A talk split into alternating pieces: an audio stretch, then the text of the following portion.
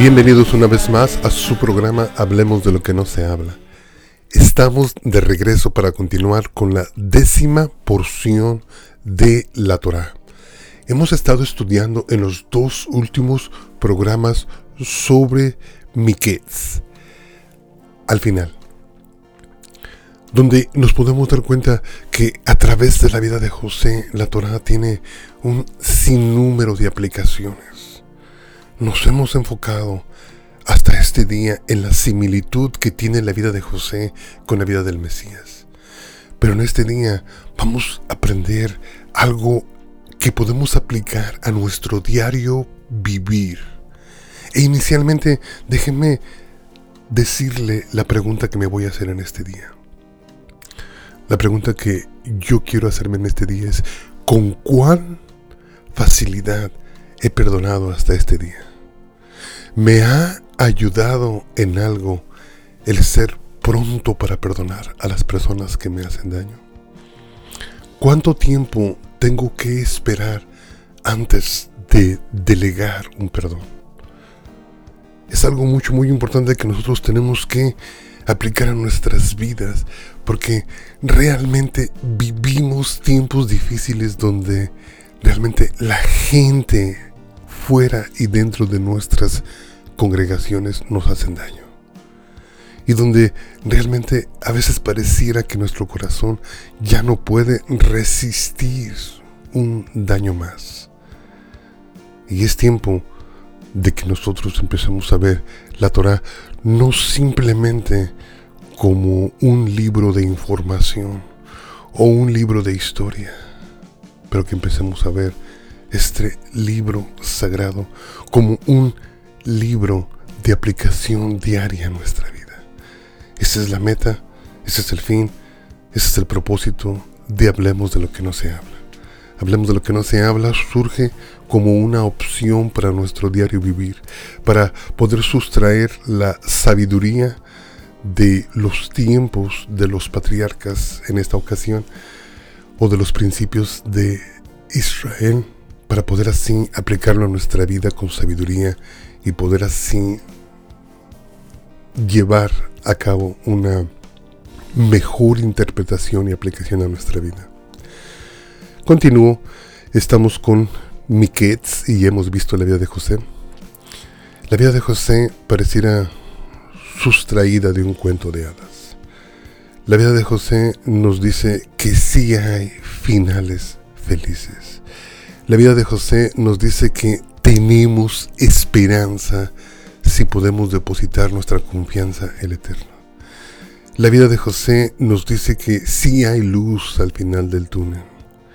La vida de José nos inspira especialmente a las personas que están en sufrimiento en este momento, a poder continuar sabiendo que sí hay finales felices. Porque digo que pareciera que la vida de José fuera sustraída de un cuento de hadas.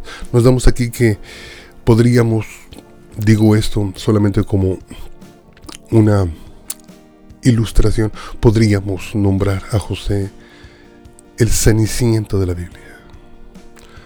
Podríamos nombrar a José como la persona que fue humillada, la persona que fue abatida, la persona que fue quebrantada, la persona que sufrió desde el inicio de su vida. Para luego así poder llegar y entender en el cómo después de sus 30 años todas las cosas empezaron a verse favorables para su vida. Esa es la vida de José.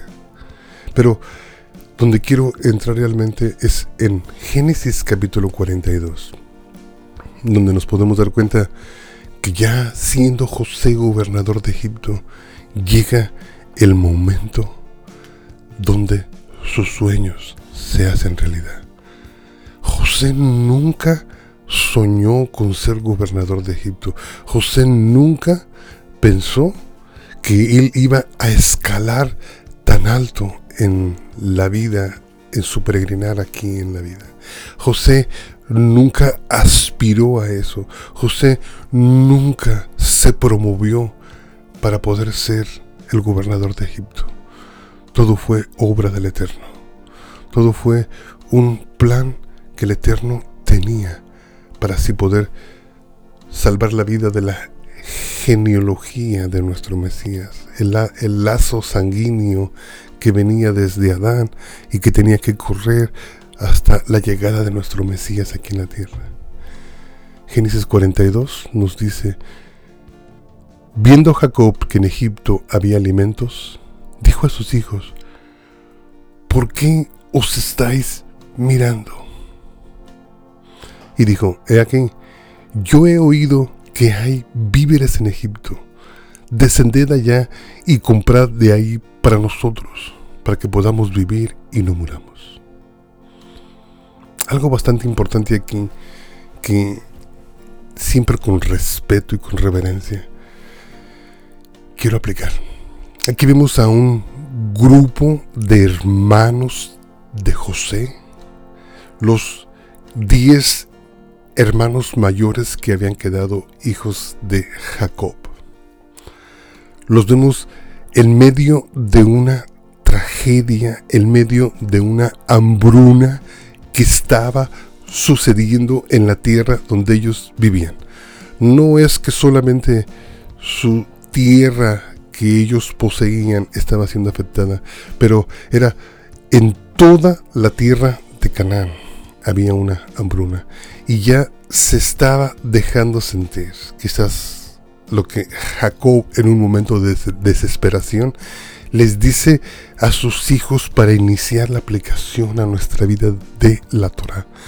¿Por qué os estáis mirando unos a otros con el estómago vacío? Un punto de desesperación y yo entiendo esa desesperación porque la he sentido. Hablo como pastor en este momento. Digo, ¿cuántas veces en nuestras congregaciones no vemos a miembros de nuestras congregaciones solamente mirándose a los ojos en medio de una necesidad o en medio de una tragedia totalmente pasivos, inactivos, totalmente congelados, totalmente quizás atemorizados, paralizados? mirándose a los ojos sin saber cómo reaccionar. En México tenemos un dicho y ese dicho para los mexicanos es fácil de discernir y decimos, parece que tienen atole en las venas en vez de sangre. Porque nos podemos dar cuenta que Jacob tenía diez hijos, pero de esos diez hijos solamente los primeros hijos, Rubén, se había subido al lecho paterno. Simeón y Levi habían tomado venganza después de la humillación que se hizo a Dina. Los demás habían cooperado para vender a José. Judá se había retirado de sus hermanos y habían empezado a fornicar fuera de la línea sanguínea que el Señor les había permitido que no se salieran, se había juntado con las hijas de Canaán.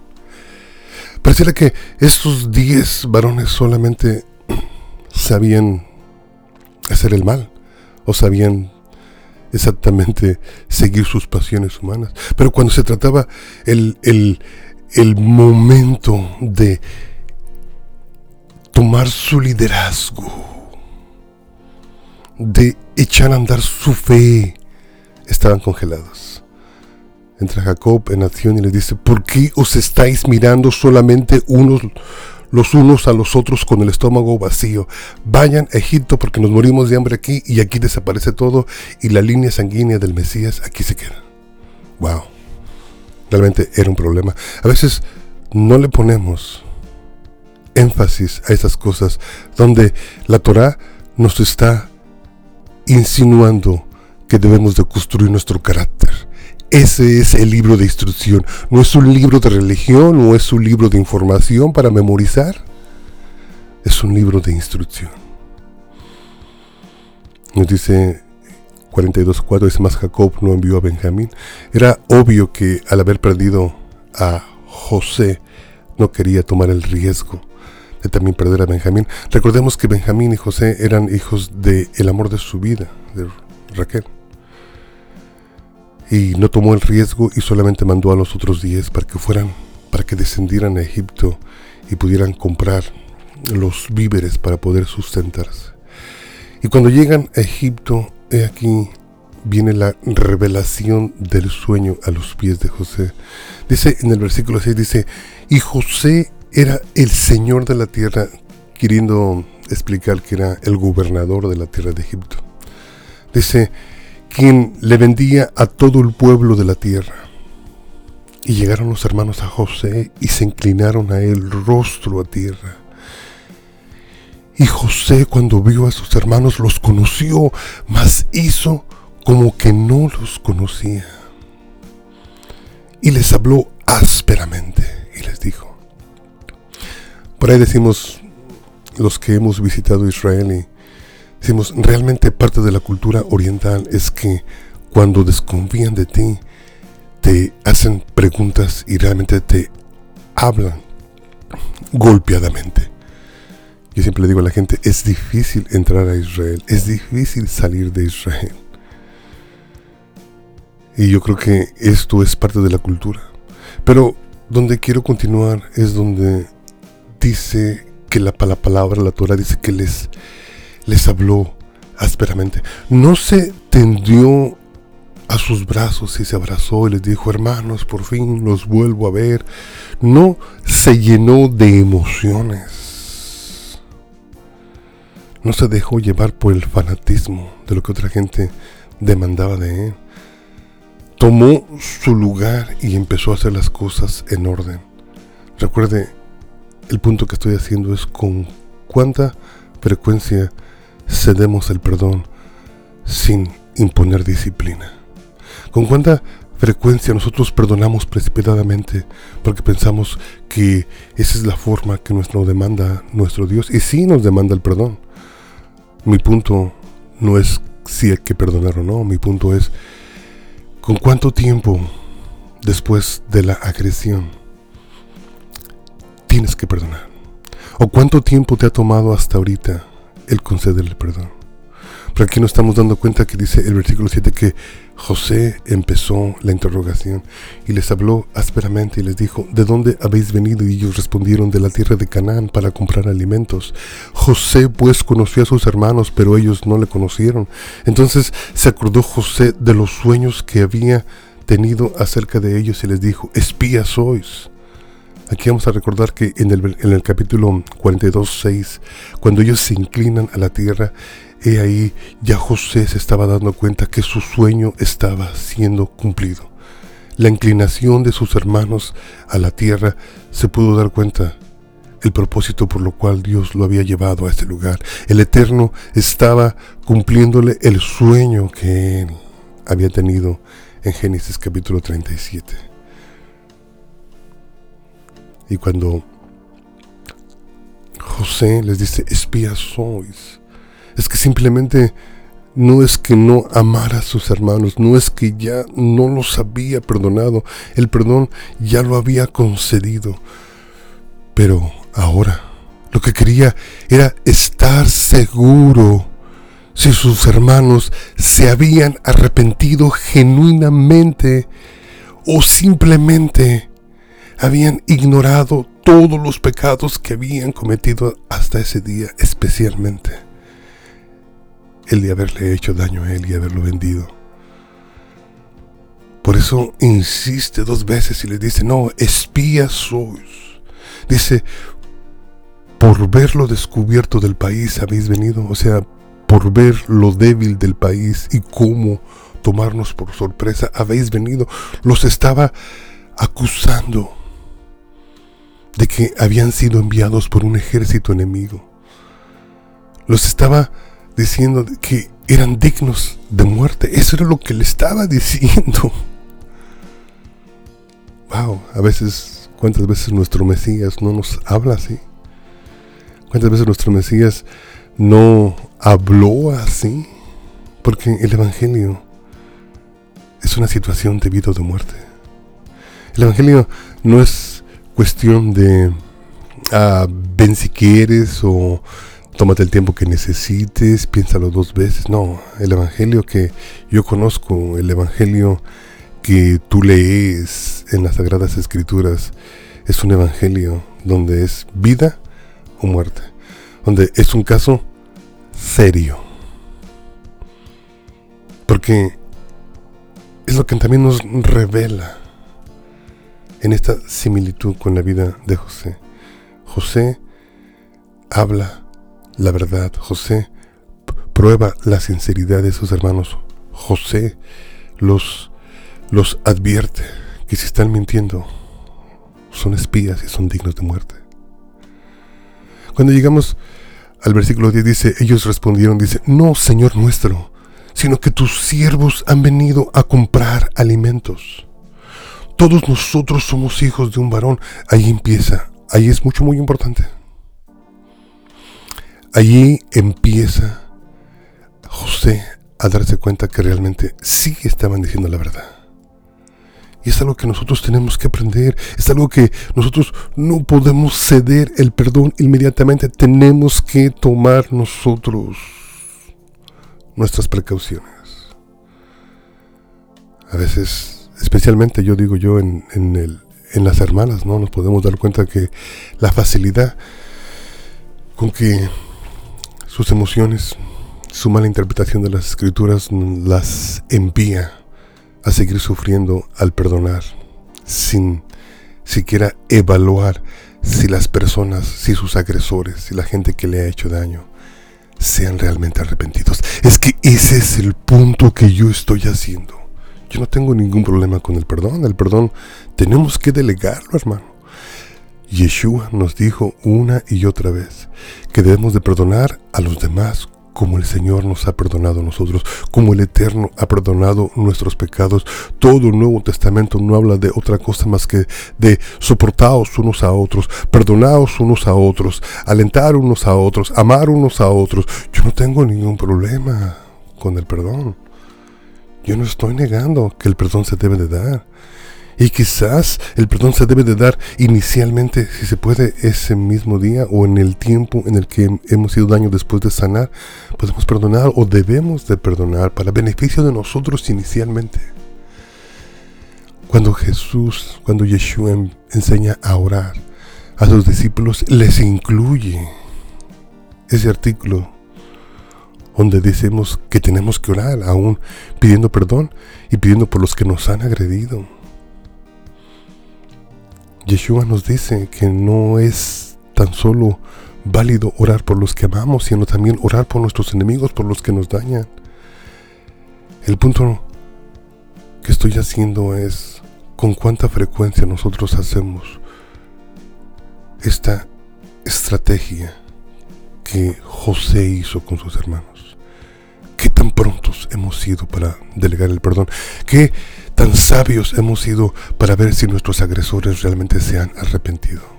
Hermano, y que a todos los que me están escuchando, a mí principalmente, me han agredido dentro de las congregaciones, fuera de las congregaciones, en el trabajo, familiares, por todos lados. Pero aquí José sabiamente empieza a escudriñar el corazón de sus hermanos para ver si ya habían empezado a dar fruto, para ver si ya habían dejado de mentir, para ver si ya se habían arrepentido genuinamente. Y dicen ellos, dice, todos nosotros somos hijos de un varón, somos hombres honrados. Quizás sí, eran hombres trabajadores. Dice, tus siervos nunca fueron espías. Pero José les dijo, insiste, no, para ver lo descubierto, lo débil del país habéis venido. Fíjate la insistencia de José. José es un hombre sabio, es como nuestro Mesías. Nuestro Mesías también nos pide que nos arrepintamos genuinamente. Esa es otra de las similitudes entre José y el Mesías. Versículo 13 de ellos respondieron, tus siervos somos doce hermanos, hijos de un varón en la tierra de Canaán, y aquí el menor está hoy con nuestro Padre y otro no parece. Ahí está la verdad. Ahí estaba habiendo confesión. No estaban diciendo que ellos lo eliminaron, pero al menos ya hubo intención de contar la verdad. Y José todavía toma un paso más y les dice, esto es lo que os he dicho, afirmando que sois espías.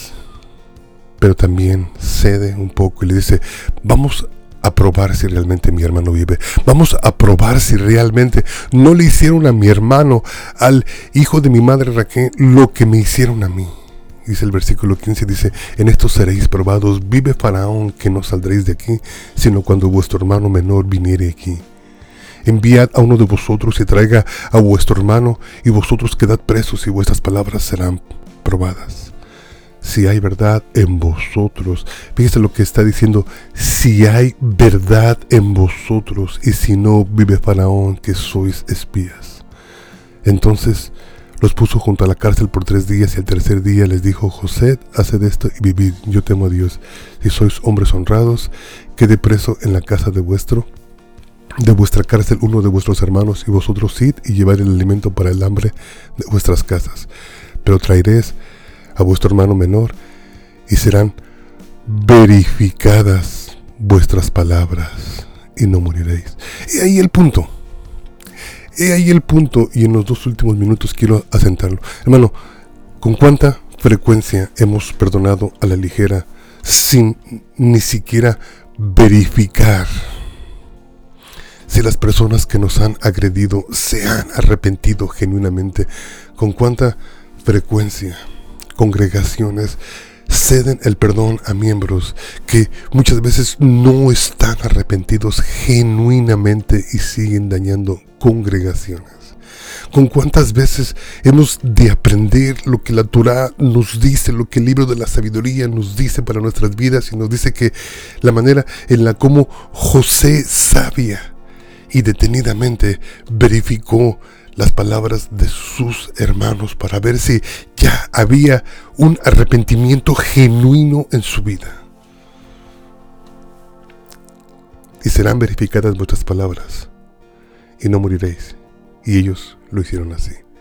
Hermano, 214-212-7676, ese es mi número personal. Si no has procesado este mensaje, llámame. El Eterno te bendiga.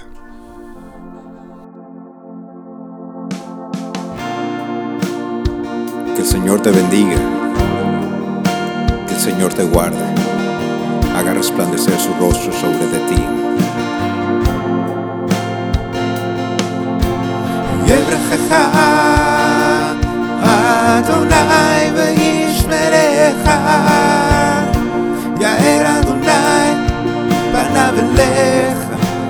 pecar.